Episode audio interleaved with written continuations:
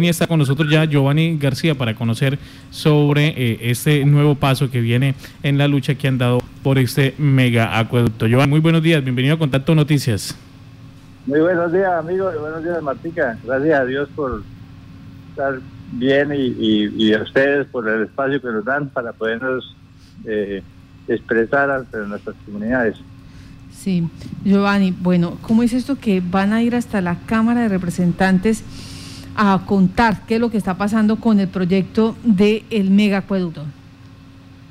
Pues, como usted muy bien lo sabe, llevamos seis años, siete años luchando por porque este proyecto sea una realidad, que es la solución de raíz que le daría a la comunidad, porque no es seguir votando más adicionales, más, más vainas donde no se puede.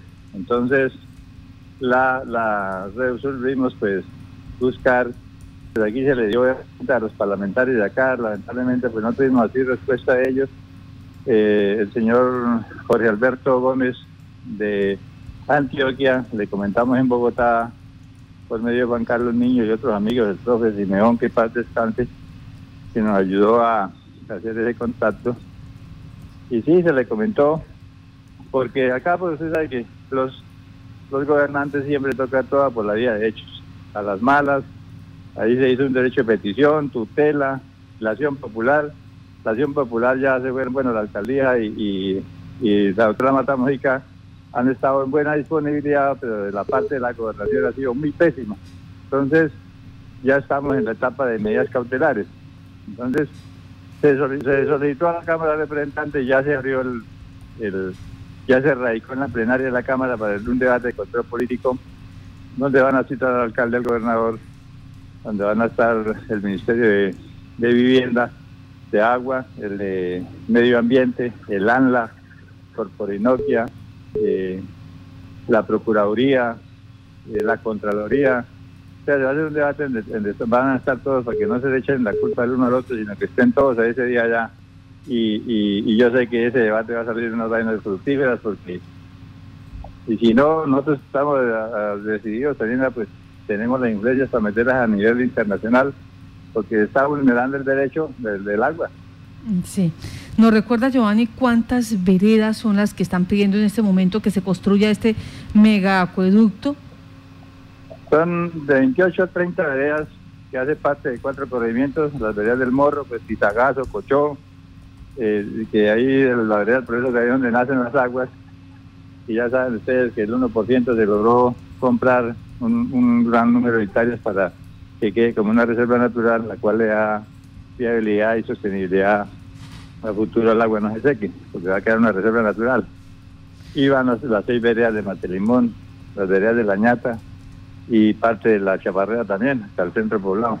Giovanni, una de las problemáticas que tiene normalmente este tipo de acueductos veredales es que nadie paga por el servicio, por lo tanto no hay recursos para hacer el mantenimiento, la distribución del líquido, el pago de los operarios. Aquí las veredas y los usuarios están dispuestos a pagar. Sí, precisamente, precisamente eso, eso se socializó vereda por vereda y la comunidad está enterada de que haciendo este proyecto, nosotros mismos como comunales tenemos creada una empresa de servicios públicos porque realmente la empresa de, servicios públicos de Yopal dice que ellos son solamente urbanos, no rurales, para todo lo mismo, lo único que ellos son rurales son para contratar, pero más no, no pueden. Entonces, nosotros estamos organizados y está socializado. Después de que ese proyecto esté en funcionamiento, a cada persona se le tiene que pagar su recibo para que el proyecto sea autosostenible y no que de aquí a mañana se derrumbe 20 metros, 30, 50 metros de tubería y por eso se pierda la obra que se hizo con un valor que vale como 40 mil millones de pesos de arriba abajo. Entonces, nosotros estamos organizados, socializados con todo la, la ley para, para que ese proyecto no se pierda y sea una proyección de 25 años como viene. Bueno, ¿se tiene fecha ya establecida para este control de eh, político, debate de control político? No, la, esta semana me imagino que por tardar a la otra semana queda radicada la, la fecha. O sea, estamos, esperando que fijen la fecha para, para asistir. Entonces, pues van a estar varios parlamentarios de, de, del Partido Liberal del Centro Democrático, inclusive hay uno del representante de Arauca, que nos va a, va a estar también, está uno del Partido Liberal, Juan Carlos Lozano creo que es. Eh, ahorita la última del día de la el día de la plenaria, parece que el zorro pidió que lo metieran en el, en el tema también, no sé si será cierto, me, llamaron para comentarme que le ha pedido que, pero vamos a ver. Y la, la verdad es que eh, lo que yo le decía al alcalde y al, eh, gobernador, pues porque no lo hemos visto. Yo realmente que está el gobernador en, en, la, en, la, en la silla no lo he podido salvar. Entonces, eh, es que ese debate no es para darle, eh, ir a dar más de la alcaldía, la gobernación, en lo contrario, es una vaina para ayudarle a ellos que los recursos se vengan de que se traigan los recursos a nivel nacional porque lo que ellos dicen que no hay plata Sí. pero entonces cómo pavimentan, cómo electrifican, cómo gasifican, en cantidad de adicionales. Entonces, que, eh, eh, si van a pavimentar 30, 40 kilómetros, pues eh, eh, solamente 20 y dejen 10 para el agua. Que lo más fundamental es el agua. Ahora ustedes se cuenta toda la cantidad de, de recursos que se han invertido, que se han votado, porque ahí está, pues la Procuraduría, no sé por qué no ha, no ha, ha tomado rienda en el asunto.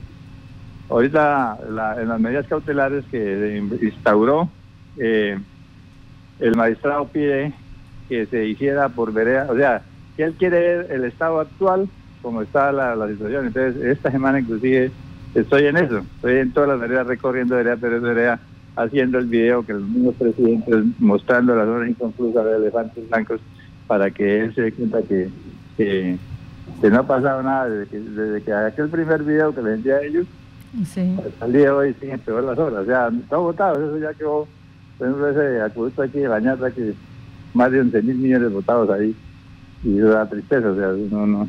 Entonces, hay que, que arreglar la casa. Y en eso es que estamos. Listo, y no Giovanni. siendo, piedra, no siendo piedra de tropiezo de la alcaldía ni del gobernador, sino lo contrario. Estamos diciendo, Emilio, organicen las vainas bien, hagan las cosas bien hechas, no sigan embarrándolas para que después más adelante salgan empapelados, se van a salir aquí para atrás.